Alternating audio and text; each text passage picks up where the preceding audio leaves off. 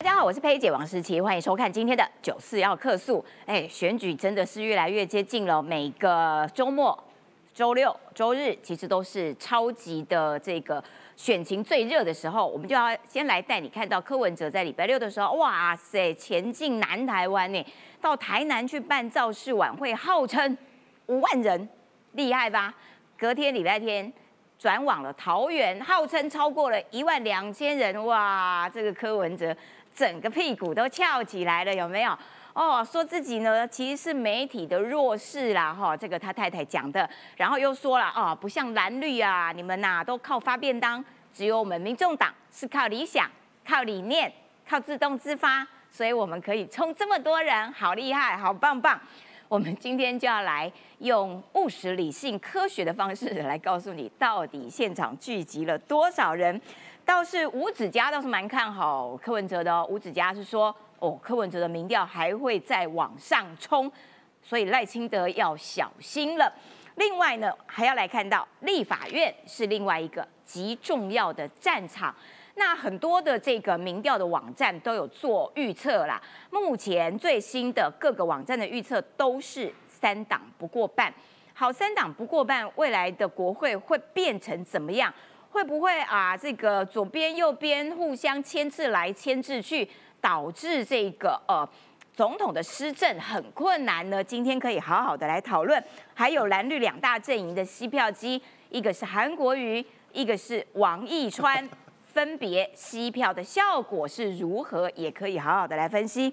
还有国民党呢，持续炮轰，炮轰什么呢？炮轰民进党啊，拼经济啊，很差劲。所以呢，侯友谊要开放这个福茂、货贸，还有这个 e q 法，他认为中国这个大篮子，我们也要放鸡蛋进去。所以今天我们财经专家敏宽，他就会来告诉大家。中国这个大篮子，它里面自己的鸡蛋都已经飞掉了，都已经跑掉了。侯友谊呢，却忙着帮中国的空篮子补台湾这个鸡蛋，究竟是鬼迷心窍，还是什么样子的神逻辑？好，我们赶快来介绍今天来宾。首先欢迎的是接币集团的小罗罗李正浩，大家好。而且李正浩今天又有这个低潮很满，满到一潮又。多了一些爆料的资料，不得了啦！对，待会我们也会好好的来跟各位来分享。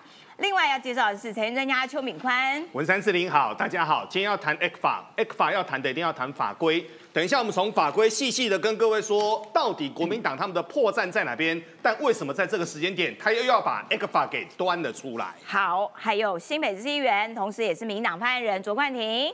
不累不累，喉痛喉咙不痛，剩二十几天，大家加油！整个声音都哑了哎，好可怜哦。好，下一个是科学家，而且他昨天也跑去站台，今天声音还好哈。我们都小厂，他都大厂。好，欢迎易善啦哈。好，一开始我们就要来看到这个柯文哲，柯文哲现在呢被他的前幕僚说他在求一个韩国瑜奇迹。什么是韩国瑜奇迹呢？他的前幕僚 Grace 就说。啊，他现在只剩下能够用膝盖走路这一招来冲票，讲话也是超酸呐。不过我们看六日他的这个造市场，六在台南，日在桃园，号称哇，人家不但跨过浊水溪，而且要往高平溪前进。台南号称。五万人啦，是吗？正浩哦，这个如果照是这样子是五万人哦，那真的很可怕。好险是大白天，好不然呢，这个要请这个钟馗哦来收鬼。为什么呢？因为现场再怎么样就是三四千人的场合了。我先跟大家报告，因为柯文哲呢长期被大家笑陆战很弱。所以呢，他们呢在这个周末就在台南办了一个造势。台湾办的造势，这是空拍图，看起来人确实不少啊，人确实不少。啊，这空拍图一出来之后，民众党人就高潮了。哇，我跟你讲，我们人超级多啊，塞爆南台湾啊，连台南都被我们攻陷了。我坦白讲，这个说辞啊，连很多民进党的支持者都吓到，嗯，以为柯文哲的组织复活了。可问题是哦，我一看那个造势现场，我就知道不对。因为这个照片其实看起来蛮漂亮，你干嘛看不到尾巴，满满都是人呐？对，问题是哦，如果这个场合是凯达格兰大道，嗯，哇，那人就多了，嗯，可偏偏不是，它叫做尊王街。尊王街呢，在台南人都知道是个非常小的道路啊，所以我心血来潮呢，昨天无聊早上起床啊，掐指一算，把它算一下人数。嘿，这个状况，这条就叫尊王街。嗯，这条尊啊尊王路，这条尊王路呢，柯文哲借场地的地，这是海安路，这西门路，它就介于中间。嘿，好，那这个长度呢，坦白讲，前面呢其实有一大段呢，都是要变后台的。嗯哼，你懂为什么？我们做舞台嘛，对不对？可没关系，我整条尊王路都算它。嗯，其实这个到头到尾大概多少呢？两百四十公尺。啊，OK。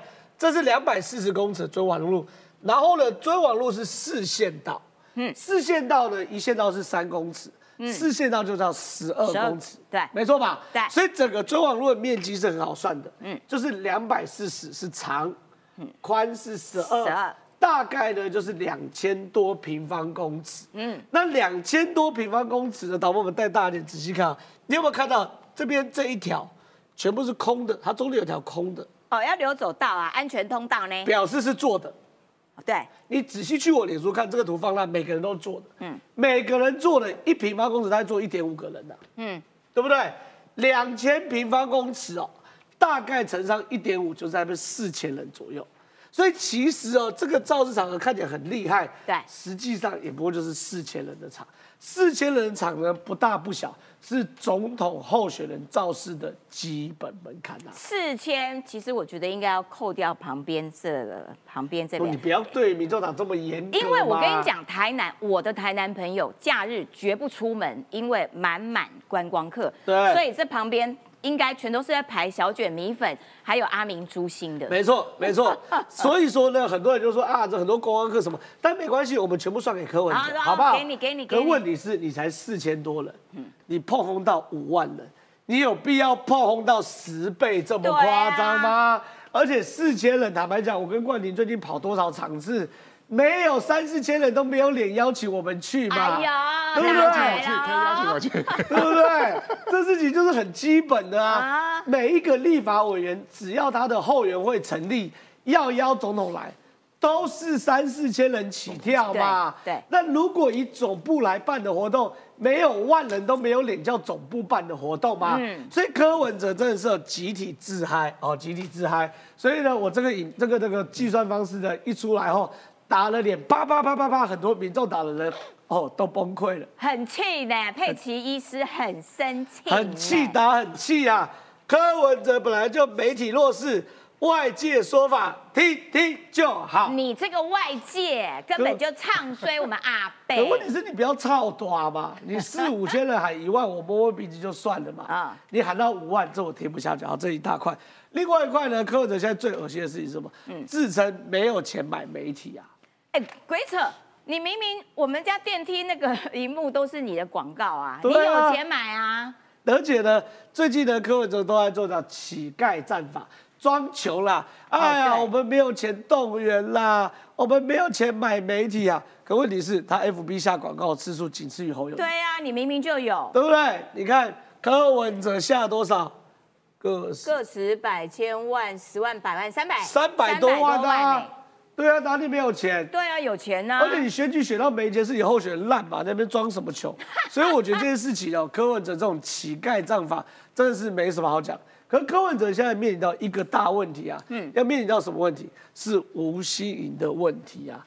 因为呢，吴欣颖现在很有可能变成柯文哲的大破口。我坦白讲，吴欣颖刚被提名的时候，每天都被骂，对不对？对。他跟记者的关系很紧绷，对，对不对？对。可问题是哦，吴欣颖后来去杜拜玩嘛，去杜拜玩之后呢，又去人家是参加参加会议，又去美国玩嘛，对不对？对。那回来之后呢，吴欣颖其实第一场在天母造势表现不错，嗯。英文、国语、台语哦，嗯，而且他在机场受媒体访问的时候也笑容可掬哦，对，应该是有人提醒他要笑，所以他这样。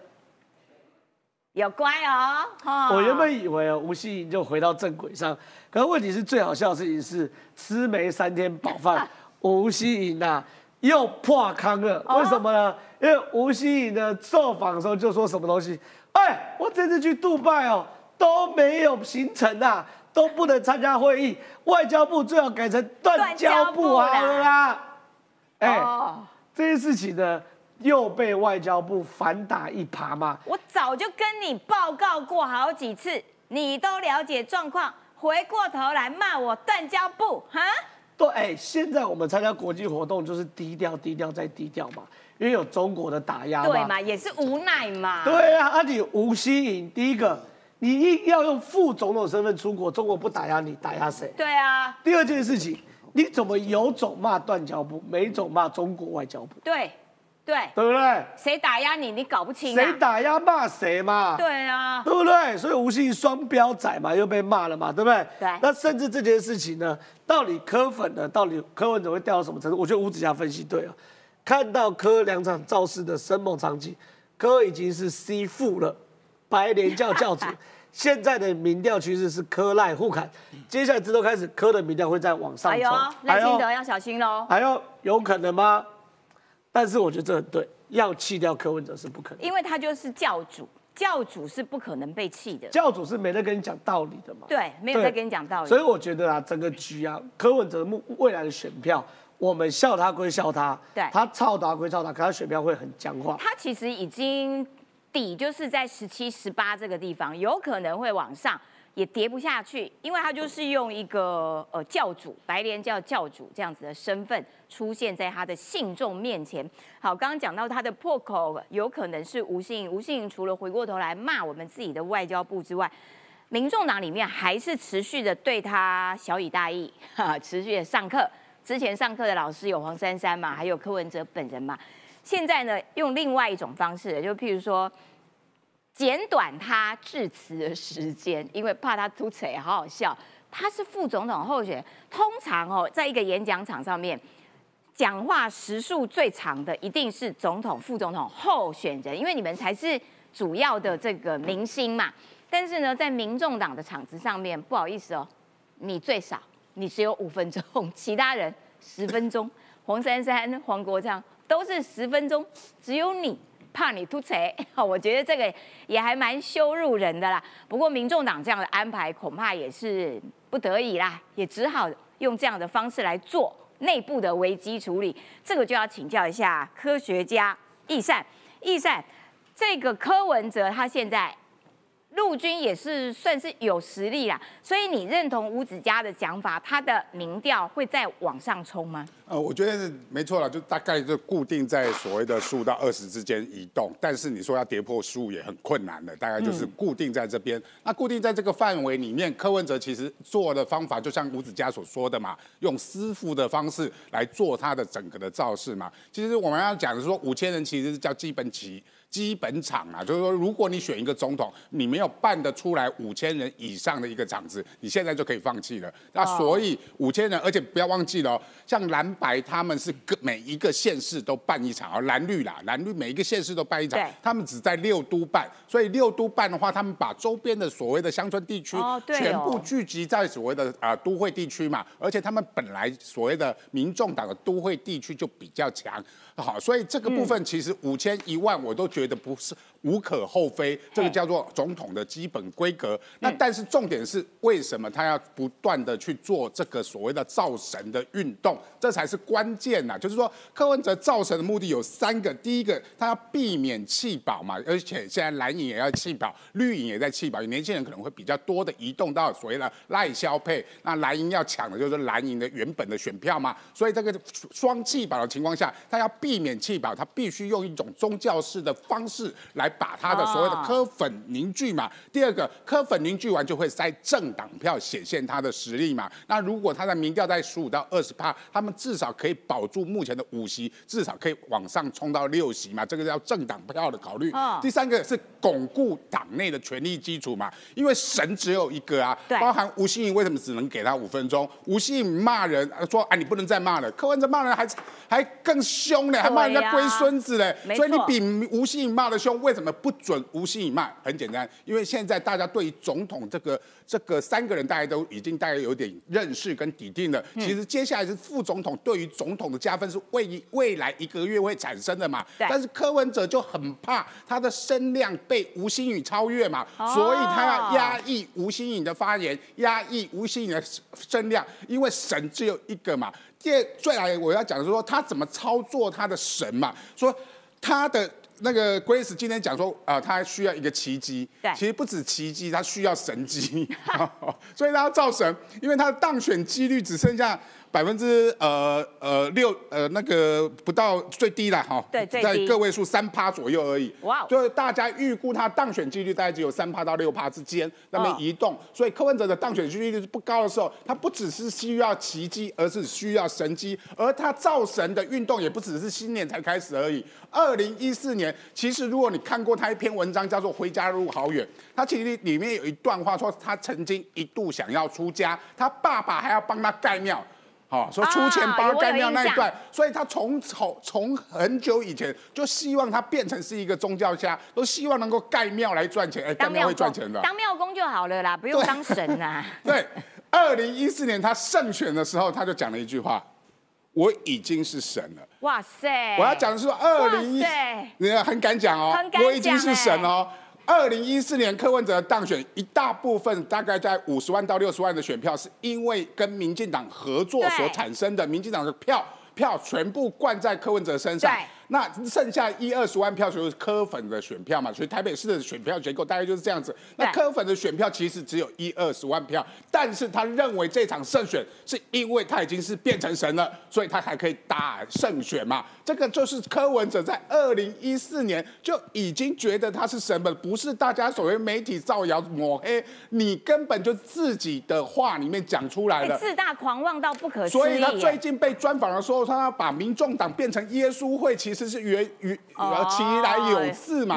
其实，在八年来这几呃这十年来，要从政历程，其实都把自己当成神在看嘛，所以他不希望不喜欢。啊！别人去挑战他这个神的地位嘛？这第一个，所以这个耶稣会已经有一个神。第二个就是教义嘛。那耶稣会的教义，有人说他们白莲教，白莲教叫刀枪不入，好神功护体嘛。那那个耶稣会，耶稣会叫叫信我者得永生嘛。他比较像新宿派的。对，新宿老仙哦，那个师傅法力无边。丁春秋，丁春秋。那柯文哲现在的宣传方式不是一样吗？对，好的头科不就是不断的用透过 TikTok 的洗脑式的教义。不跟你讲什么道理，就是好的头科，这个就是宗教式的行销手法嘛。今天我特别一定要讲这件事情，就是宗教最后需要钱嘛，钱能才能搞教会、搞组织、搞活动嘛。所以宗教我们不要讲敛财，叫做募款。因为我今天也要募款一下，柯文的场子里面都不断的在贩卖师傅用过的东西，师傅用过的杯子一个五千块。师傅用过的笔一个三千块，大家来卖好，我要现在要求抖那一下，来五百就好，抖那五百就好。啊，那些信众真的就掏钱吗？就掏钱了啊，抖那三百就好，有没有三百要抖那的？我看我会不会变神。用这种方式，用这种方式去做他的募款行动嘛？所有东西都是所谓师傅用过的东西，师傅的手提包啦，师傅的呃什么东西啦，反正只要是他用过的东西，他都拿来募款。那个跟所谓的呃所谓的我们这紫衣人那像不像？就是师傅喝过的水，我就一瓶就不一样了，价格就不一样了。所以刚之前也有说嘛，在那个。淘宝三百块的东西，只要冠上那个 KP，就马上变三千嘛。啊，对，这个叫品牌价值，但是在宗教上面叫做宗教敛财或者叫宗教行销嘛。所以它整个把它的整个的活动也好，行销方式也好。全然的宗教化，而且不是所谓的媒体抹黑，不是名嘴造谣，是你已经在二零一四年你就说你已经是一个神了。哎，可是他如果是已经用这种宗教的方式的话，其实也真的很难把它打下来。所以赖清德该怎么应应呢？赖清德现在他们要办一些这个类似手牵手护台湾当年的那个状况，但是能不能在最后一个月就嗯？维持这个领先的优势，我觉得赖月霄阵营自己应该要更为谨慎一点啦。就毕竟你要跟一个宗教来打，我 我个人觉得很不现实，有没有？就是完全很不实际。好啦，这个宗教的副手刚刚讲到说，哎，他不是内部缩短了他演讲的时间吗？还派了很多人来辅佐他，有没有？我天呐，因为整个党都在为了服侍这个人，你看。应对媒体哦，三个证件发表及辩论，哇，这个陈志涵哇大将哦，三百。选战陪跑教练及战友 哇两个，为的就是服侍吴新颖。哇，真的是不容易啊！来，要请冠廷，嗯，立法院是另外一个重要的战场哈。那现在有很多网站的预测，对，未来三党不过半。这对民进党来说，应该是一场艰巨的任务，因为现在的民进党是过半的。哎，没错，现在我们的抢救王一川的行动如火如荼啊进行当中嘛。那大家讨论的一个问题是，抢救王一川背后其实就是。我们希望能够让民进党的立法院的席次，我们可以最大化，我们可以让我们在立法院不要让韩国瑜当院长。所以现在啊，坊间非常多的机构都有做了各式的分析哦。现在在荧幕上面呢，两个，一个是无情真实的未来预测，呃，这个预测方式是这样啊，过往都是把坊间的所有的民调。无论你是做什么方式，做网络、做电话的、做手机的，全部进行加总。那过往来讲，它针对县市首长跟总统有一点参考的意义。但是呢，这一次它比较特别，它把我们的各个县市的立委也都预测，都把它抓出来。哦，很细呢。细细到什么程度呢？它甚至抓出呢，民进党会从现在的六十四席在立法院，嗯，会降到四十七席。嗯，所以掉的幅度以以这个大，呃。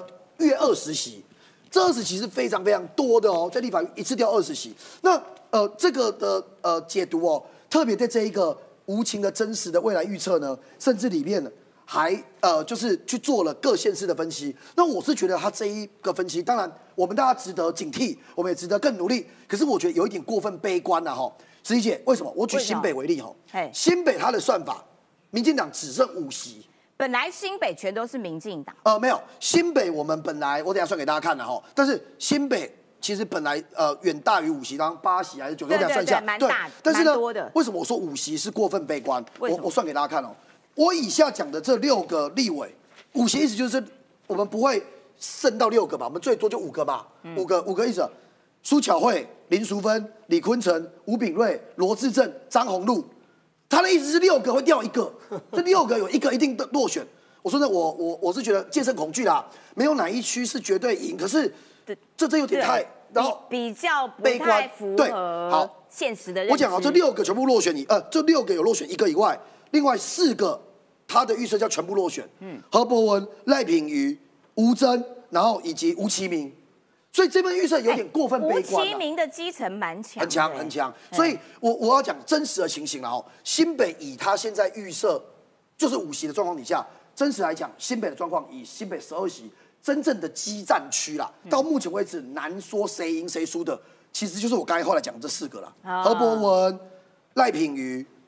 那个呃，吴征跟吴其明，嗯啊，因为林林金杰跟吴其明也是打到很伯仲之间，所以这四个啊，那我今天讲六个不能掉以轻心。可是你现在要预测说，哇，这些全输，我是觉得稍微比较悲观。全输还比现在强的再掉再掉，对对对，这个是比比较比较悲观。对，好，那我们参考哦，另外一份也讲一下，嗯，选战温度计哦，选战温度计呢，这个是无情真实的味，我觉得就是讲，呃，好，我讲两边做法。无情真实是把民调做加总，嗯，呃，研究方法、调查方式不同也做加总，嗯，那选战温度计是做纯网路，它依照网路声量来做预测，我们也来参考一下哈。它这预测出来呢，民进党是五十三席，五十三席是什么概念？就是我们大概调个十十席左右，对对？十席左右就调十席左右。好，那呃，这个网络温度计哦，我要稍微喷它一下。他做完了之后呢，就配了一些学者专家来讲那个看法哦，就配了一个学者专家叫中山大学的教授叫廖达奇，哦赞呐，哦大家有没有是的？很有名呢，就也常在那个蓝营的节目嘛，对，他就喷哦，他说哦，这次国民党会大幅上升，因为把韩国瑜放在不分区第一名有冲刺的效果，然后呢说民进党的不分区把王一川放在十四名，呃知名度没有韩国瑜这么高，所以效果有限。你在讲什么啊？第一名有拉抬效果。边缘名单没拉抬效果，边缘才有拉抬，第一名没有。第一名好，可以，你可以说它凝聚了韩粉的支持，但是韩粉其实比当年的韩流下降非常非常多。对。所以这是他们的没有扩张性啦，它就是往内缩的这种格局。没错，所以所以呢，以这一份调查说，如果我们看网呃选战温度计，刚才那一份呃，我就不不看细节，因为呃，我认为比较悲观。这一份网络选战温度计哦，其实讲出来的结论就是标准的，叫三三党不过半了。嗯，就是说，民进党仍然是立法院的第一大党。嗯，可是国民党加民众党加无党籍就超过民进党。嗯，这是这份选战温度计的结论。所以绿虽然赢蓝。五席，可是我们在立法院呃院长看来很有可能就是韩韩国。国语，对所以一定要让王一川进去，让他每天做九测。没错，哎 九测器他会随身携带哦。王一川有承诺，如果当选，好。但我们看完别人的预测，我今天九四幺科数有跟大家揭露几个党内的民调了哦。我认为刚才那几份都忽略一个状况是，民进党并不是只有我们在守，我们有非常多区域是我们攻的，甚至本来蓝天可能会变绿地哦哦，大家可能比较忽略。嗯，所以很多人预测说民进党难过半，其实我们有非常多年轻的选将，这次表现非常好。第一个我先来讲，哎。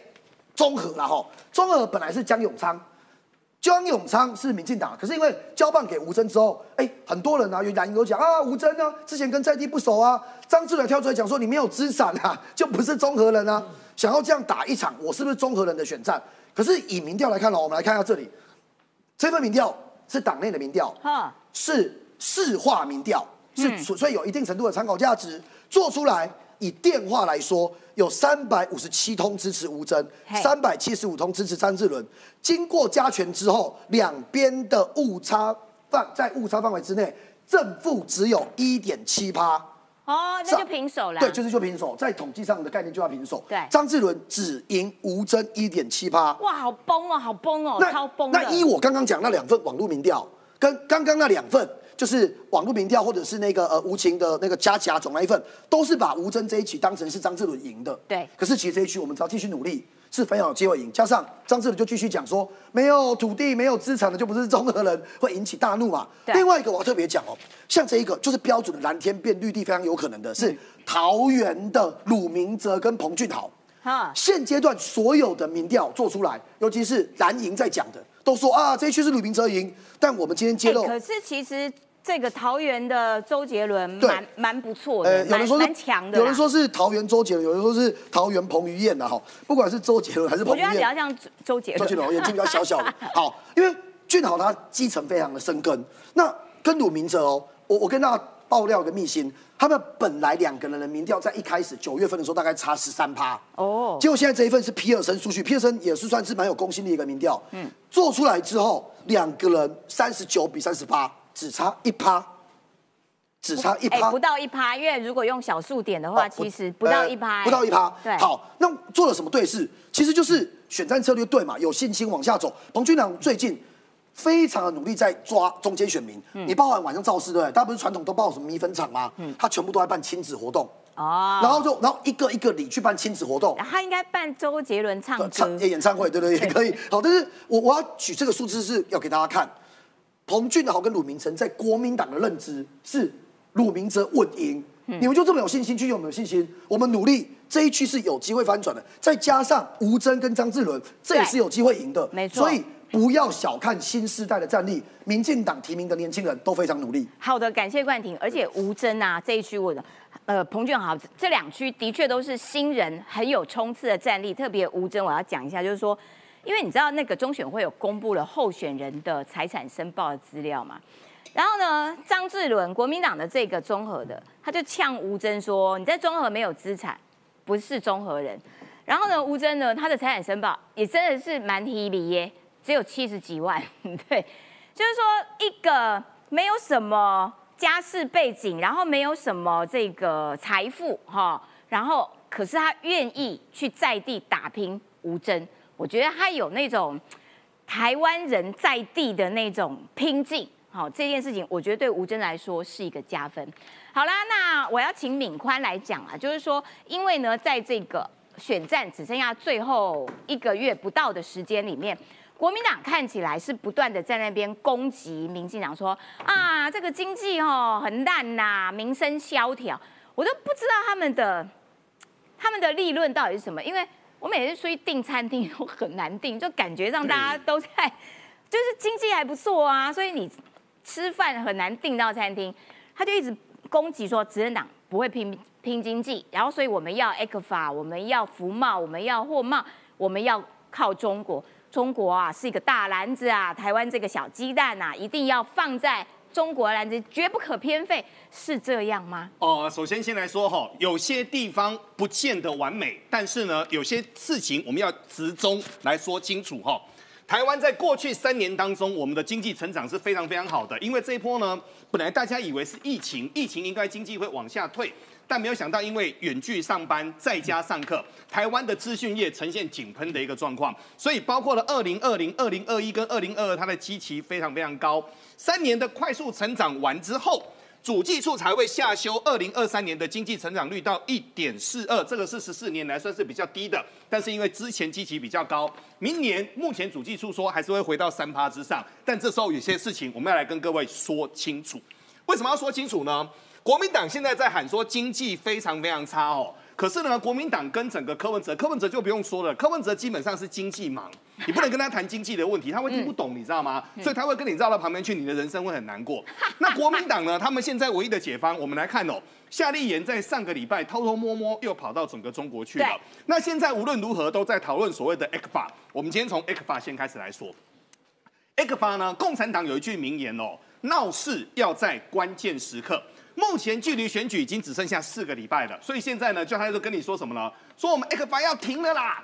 你们台湾人太不上道了，你们怎么可以不进口我们中国的苹果呢？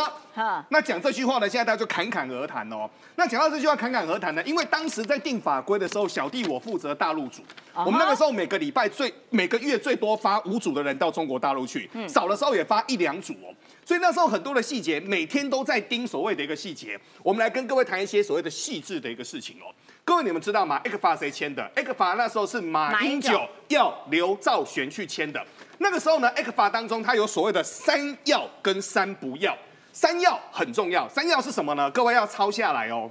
第一要，这个是意识形态的，不能矮化主权。哦。第二要，不能要农产品。哦。第三要，不要中国劳工。好，我们先谈到这边。今天中国他突然间敲锣打鼓说：“你们台湾从澳洲买，从加拿大买，从美国买，从纽西兰买，从整个阿根廷买，为什么不买我中国的苹果？我们中国的苹果比较丑吗？”其实，在整个 X 法当中，其实第二条绝对不要所谓的中国农产品当中就已经开宗明义就讲了。好，现在在炒这个，要再炒这个。后面呢，他又说哈。台湾的 FTA 出口的一个涵盖率只有一成左右啊，远低于韩国的七成，远低于整个新加坡的一个九成，这个又是取样当中的一个不同了。我们这时候又要来谈一些所谓的细致的事了。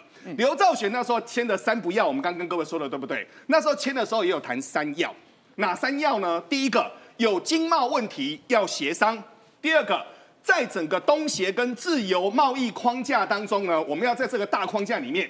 第三个，如果有重大的整个所谓的争议，我们要遵循 WTO 的一个精神，也就是说，你今天不能够说进说就进，不能够说不要就不要，很多的事情要有延伸所谓的也啊定义叫协商期。我问各位哈，我们台湾在前两年，他说他不要世家，说不要就不要。对。然后我们再谈几件事情哦，台湾我们如果从整个所谓的台南以南，台南、高雄、屏东。不管是五仔鱼也好，不管是龙胆石斑，不管是所谓的丝木鱼，我们台湾养殖业者这么多的渔民辛辛苦苦养好之后，除了让我们整个台湾的内部可以用之外，我们其实也供到所谓的中国大陆去。可是中国大陆很奇怪，他今天他说他不要，他就不要了，直接就切掉了哦。我问各位，中国共产党他们在签协商的时候，他给你写下来了。白纸黑字写的，他突然间跟你反口供的时候，他有给你协商期吗？他也没有协商期呀。好，所以这个时候呢，他们这个时候伙伴就说啊，台湾经济成长率很低，台湾经济成长率很低，我们要从几件事情先来说哈。埃克法现在呢，它就是这个刀刺下去，刺在关键的点。它现在刺的呢，在重要的四大产业，这四大产业当中包括了石化、纺织、机械跟所谓的一个自行车。那为什么呢？这四大产业其实今年是被日元打死的。因为日元今年快速的贬值嘛，对，所以过去呢，我们台湾的产品呢，日本出口没有错，日本的出口往上扬了。现在对于整个台湾跟中国，其实机械业在整个石化业相对来说比较弱。但阿纪，这个是有个大麻烦，台湾其实在中南部以下这一类的就业人口非常非常多，目前出估是高达有接近三百五十万人到四百万人，他就每天拿着这个跟你钓鱼，一直钓鱼，一直钓鱼。可是他没跟你说，我们台湾其实在半导体。在通讯、在 AI 相关、在晶圆产业，我们是值世界之牛耳。所以好的他一个字都不说，坏的他就拼命讲、拼命讲。所以后面经济部才会说嘛，目前的在野党以中国的资讯来做 P 台，这个是世界少见哦。像赵康啦，没有错，郭正亮啊，郭正亮还自诩为这个专家嘞。所以我们在跟各位谈哦，他们。整个细部法规都会挑他们有利的去谈，他们其实都没有所谓的用所谓大方面的法规去说哈。目前呢，我们来看到郭正亮他就说，两岸都是 WTO 成员，愿在 WTO。没有，这个是我们讲的。对，这个是我们其实经济部讲的，但重点是在于说，郭正亮呢，他在那边专家来专家去的哦，他就说啊，这个今年哈开会是在沙乌地，诶，是在哪里哪里开？结果根本就不是在沙地阿拉伯。好，重点来了，重点来了哈，我们先这直接来讲到所谓的赵少康好了。赵少康他就说，台湾对于中国设所谓的贸易壁垒，我都搞不懂哎，台湾对中国设什么贸易壁垒？没有啊，去年台湾赚中国的钱是赚了一千六百亿美金，却单方面限制中国两千五百零九项的整个所谓的贸易输入，形成不公平的一个待遇。目前的整个赖清德经办他就说哈，只会配合所谓中国合理化。但这当中，我们刚好跟各位谈哦，细部当中其实很多产品本来就是不能对流的。为什么不能够对流？因为你的服务、你的产品价格、你的整个结构它是不一样的，这是比较大的一个麻烦。但是要先停一下，我们要请这个、这个、这个呃，易赛，易赛你要来分析一下，因为呢，每一次选举就会有中国牌这件事情，然后所以现在呢，看起来整个蓝营就在那边狂打，然后呢就说啊，你看吧。中国已经讲了啊，你台湾就是不守规矩啊，给我们贸易壁垒啊。本来是要在一月十二号的时候说哦，我们要观察到一月十二号，但是现在提早了，提早到十二月就直接说，而且台湾给我们这个贸易壁垒。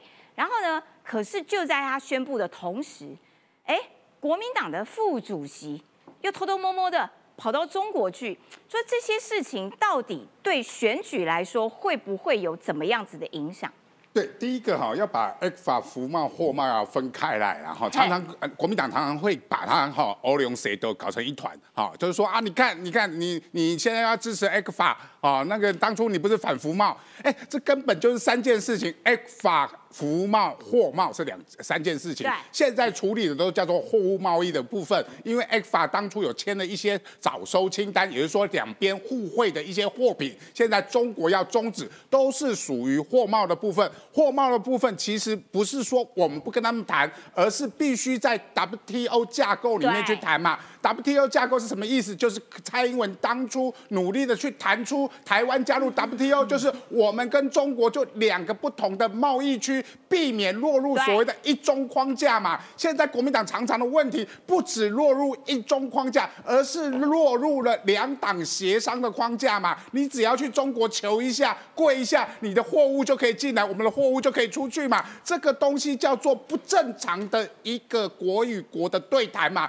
这个就是国民党他们要的，他们要造成所谓的一中框架的架构，而不愿意在 WTO 架构底下去谈这件事情嘛？可是你觉得讲这些啊？一般人会听得懂吗？会看得出国民党在打什么鬼主意吗？啊，对，是他们就是配合中国在做演出嘛。那中国要什么？要的就是透过所谓的这一次的 F 法的取消这些货物的，呃，说说你违反 WTO 的一些协议，然后禁止台湾的商品卖到中国嘛。其实不是禁止。是要民进党下台，国民党上台之后进行党对党谈判之后，他们的我们的货物就可以进去了，这个是他们的目的嘛？但是民进党蔡英文政府的目的也也的要求是什么？我们所有的争端都应该回到 WTO 国对国的贸易争端处理嘛？因为才有所谓的第三个中介方嘛？因为所谓的 WTO 它本来就是一个争端处理机制，有一个完整的国际架构，国际说要怎样执行就会怎样执行。会有一个监监督机制嘛？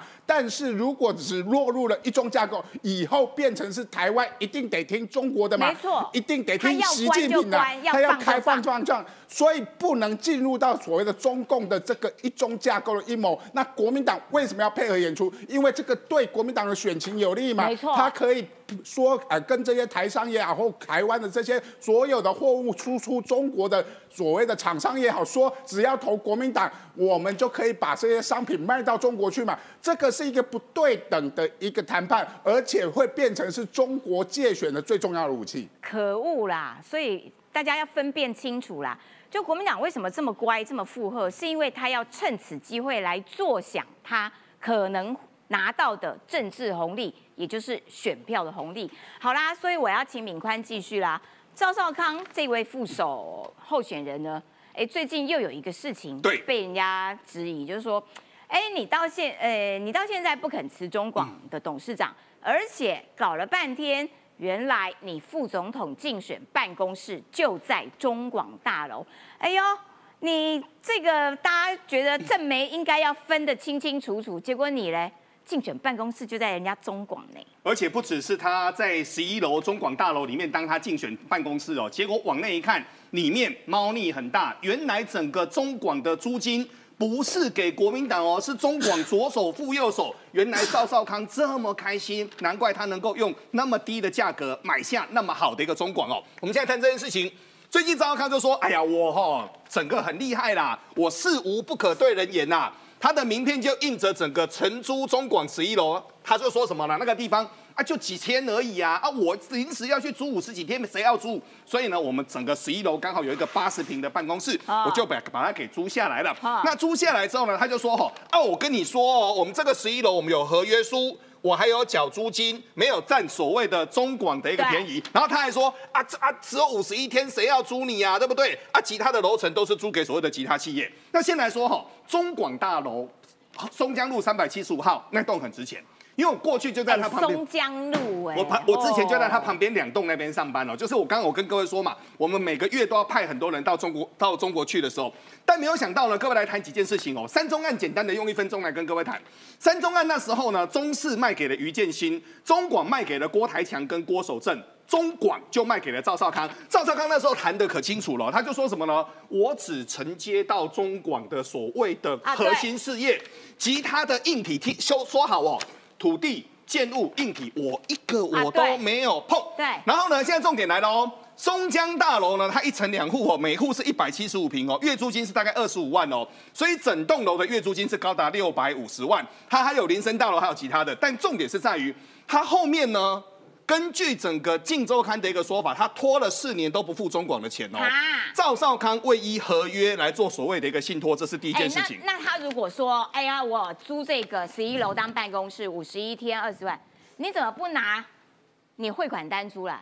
你要取信于大家呀！你是副总统候选人呢。那现在重点就是第一个，他现在。不辞所谓的中广，而且他很凶哦，他就说是你们的法规设定的不严格啊，怎样怎样，反正又讲一堆，对不对？讲一堆之后，他又让自己觉得，他就他又他又扛自己的凯哦。那现在呢，很多的事情就是说，赵少康当初购入所谓的中广的时候呢，约定说未来会把中广的不动产还给所谓的一个国民党哦。但重点来了哦。国民党这十多年来不但没有还，不但没有还哦，他的整个租金收入跑到哪里去了？对，跑去哪了？各位，我问各位哦，一个月的租金高达六百五十万，所以到底有没有付钱？所以重点是很多人他前前后后去想嘛，这世界上有这么这么好的事情，那个时候谈论说中广呢，如果不含这些所谓的商业大楼，值多少？值十亿。然后赵少康口袋摸一摸呢，他就说他去跟人家借啊等等，借了一亿。后面每个月、每个年有赚钱之后，我就慢慢还。第一个，这件交易已经很奇怪了。对。然后后面呢，这些所谓的租金问题，这些所谓的商业大楼呢，都说不清楚。想不到就在这个关键的时间点，这次他出来要选到所谓的一个副总统，他又把十一楼的这八十平拿来给自己用。那他说他什么有签租约的，有租金等等。那你不是左手牵右手吗？因为从头到尾，各位谁在收租金？赵少康在收租金。那赵少康现在其他有没有讲呢？没有讲，这通通都是他说的来龙去脉。我就问各位一句最简单的，你听得懂吗？好的，感谢敏宽。冠廷要不要补充一下？补充，可以这样子吗？哎，赵少康睁眼说瞎话完，我们要讲另外一个人睁眼说瞎话。那个人叫邱正军啊。国民党就一个样嘛？哎，刚刚那个网友大家都觉得很扯嘛，明明就被打脸成这样，你还可以硬凹。另外也是邱正军，现在被我们揭弊集团的小喽啰李正浩又再度的揭露了。哎，邱正军被李正浩跟那个曾文学他们爆料啊，说他的那个苗栗啊里面的那栋大楼啊卖毒，光是里面六年三十几次，加附近周遭加起来四十几次。结果邱正军的讲法都是讲我不知道，我不知道。我不知道，我只是房东。哎，现在又正式打脸你嘛？你看，揭秘集团小喽啰，你知道多厉害，直接把这个判决书给揭露出来。这是几年的判决书？民国九十九年。这个判决书啊，邱正军他角色是什么？好友范闲的好友兼关键证人。然后呢，他的这个里面的证词呢，证实了，哎，上面的的人呢，这个范闲呢，真的在阿帕奇游戏场里面呢，呃，有相关卖毒啊的一些事情。啊，你今天还可以讲你不知道吗？对啊，九十九年的判决书，哎，然后你不知道啊？我预测了哦，这个其实李正浩预测的，会不会之后那个邱正军被我们揭露之后呢？他进一步又讲，哎，我只是证人，我不是犯罪行为人，啊，可以这样子凹吗？他们一定这样凹啊！啊，可问题是你知不知道？因为你是房东嘛。对。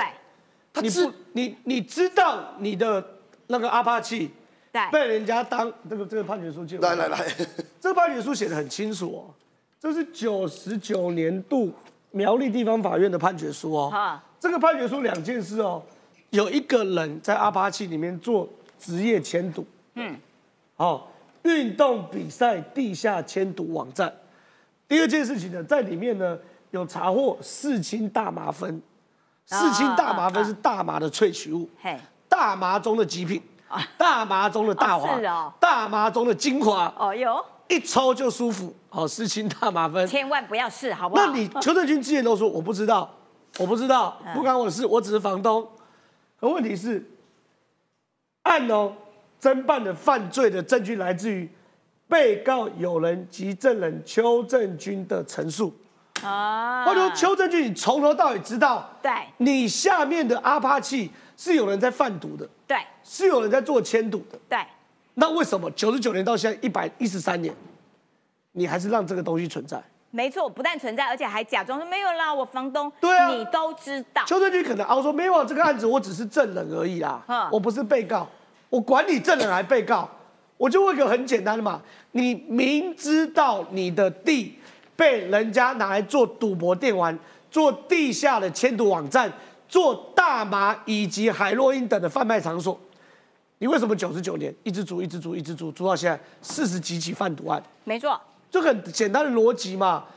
各位线上一万六千多人，你们有房子，你的房东拿来吸毒，你的房客拿来吸毒，拿来贩毒，拿来做赌博赌博签赌网站，请问你会继续租他吗？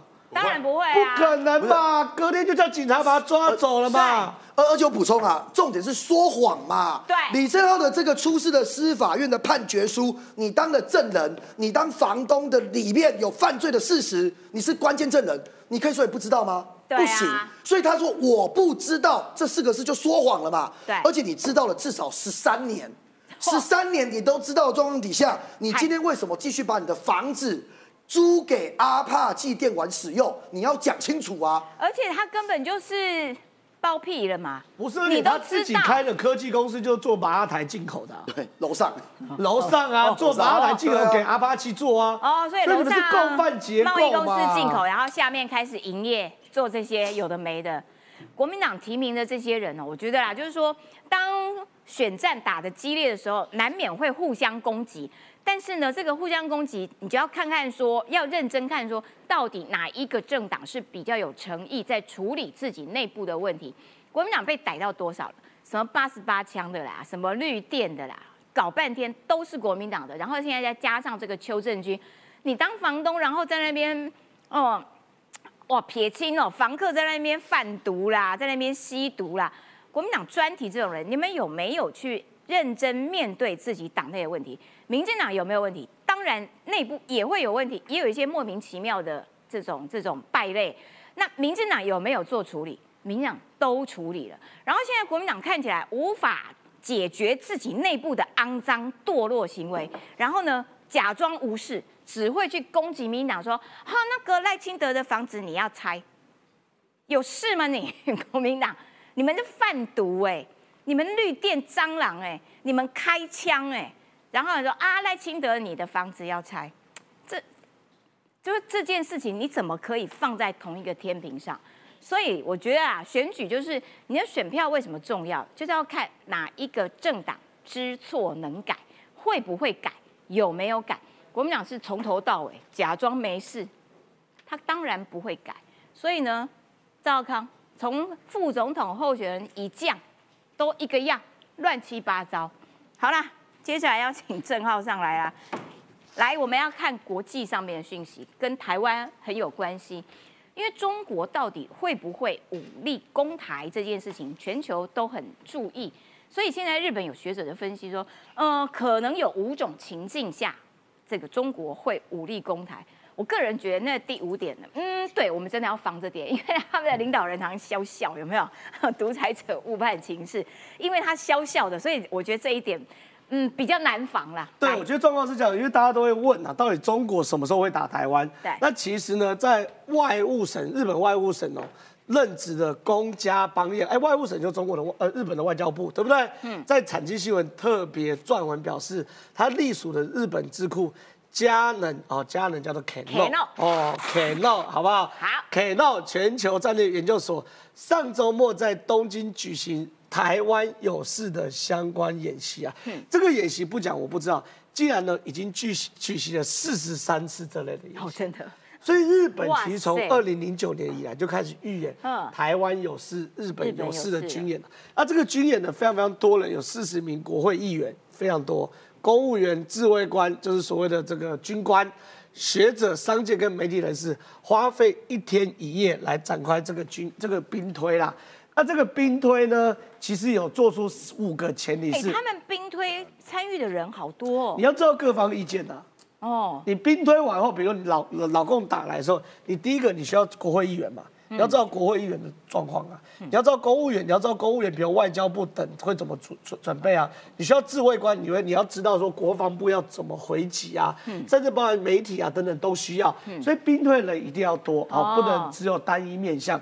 那在这种状况之下呢，有五种可能老公会犯台。第一个可能台湾发表独立宣言，嗯，好，你只要莫名其妙的发表正式独立哦，中国就会打台湾。嗯，第二个中国军事强硬派的过度自信。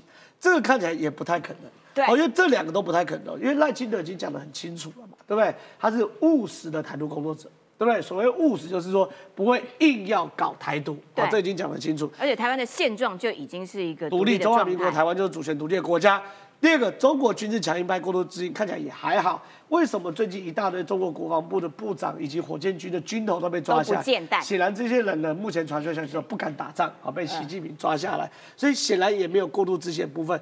共产党内部的权力斗争了，目前看起来已经定于一尊。对对，没有所谓的反习派，所有的反习派都被习近平消失殆尽。但是下面两个蛮危险的，情境四跟情境五，秦晋四叫做爆发民怨。嗯，好，现在中国经济出现很大问题。对。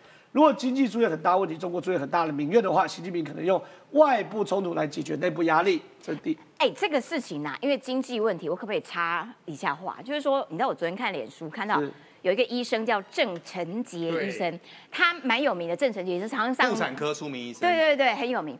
他呢就到中国去，最近啊，就是最近这个上周三在虹桥机场，对，他就到中国去参加一个医学上面的会议。结果他要回台湾的时候呢，就要在上海虹桥机场。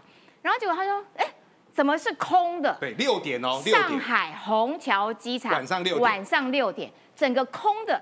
然后呢，广播就说：哎，搭乘哪一哪一个班机的，赶快要登机了。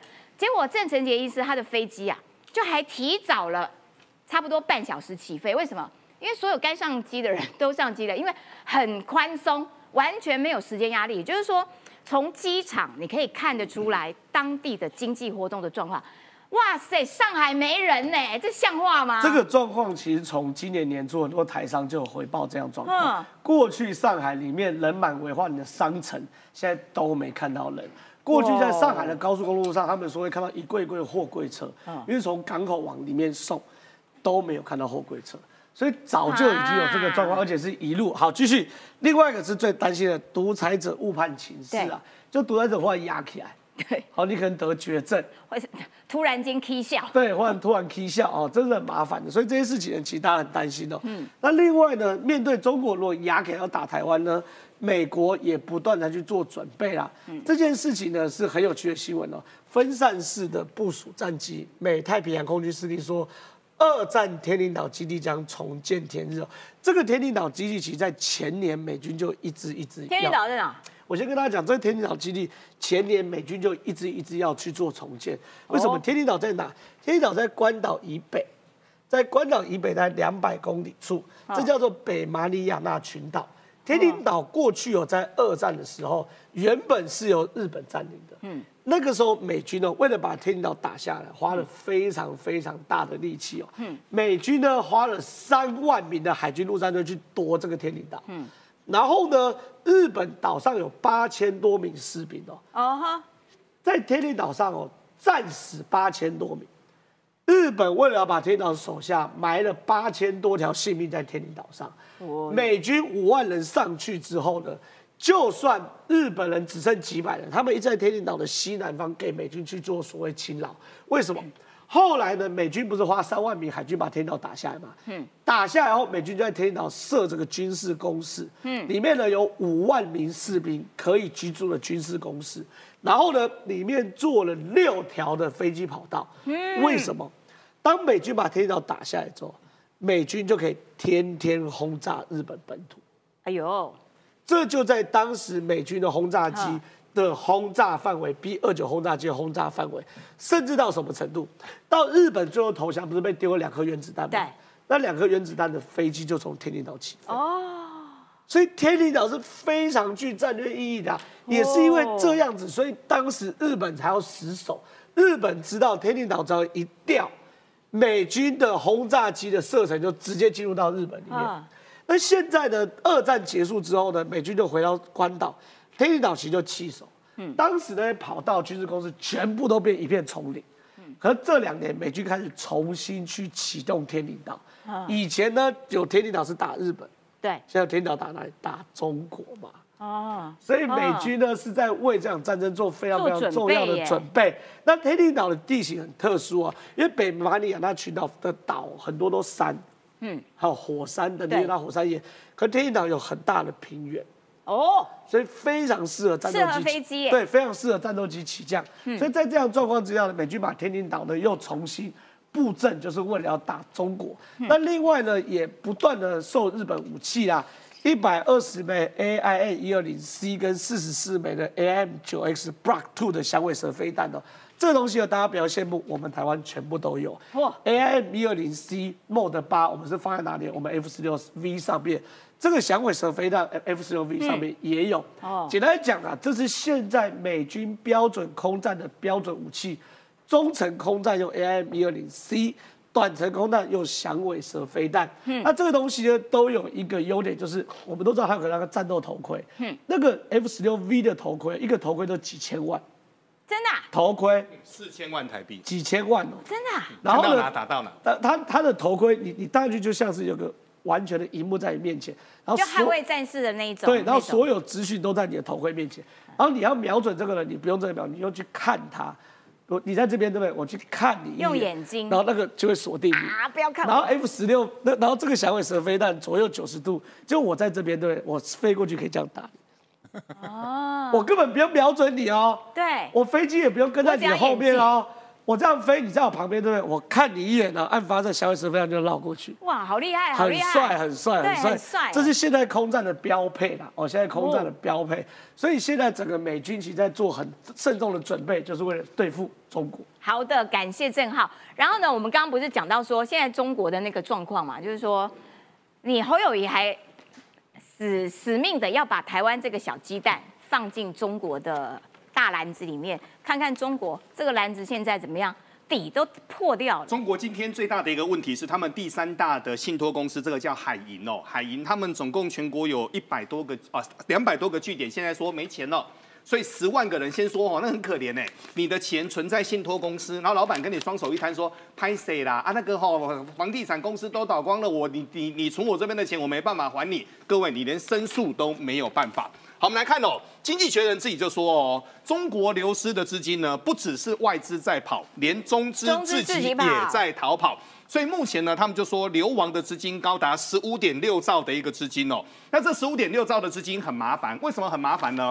为什么国际信评机构会把中国的整个信评降等？嗯，很简单，第一个，房屋卖不出去，好，房屋卖不出去，这是第一个问题。第二个问题是地方债没办法还，那地方债没办法还呢？最近中国呢，好多的。地方的医院好惨，他们只能够发最少的薪水，然后呢，绩效奖金都没有发，那为什么呢？政府的补助金没进来啊，所以好多的医护人员呢都在苦撑，不知道该要怎么办。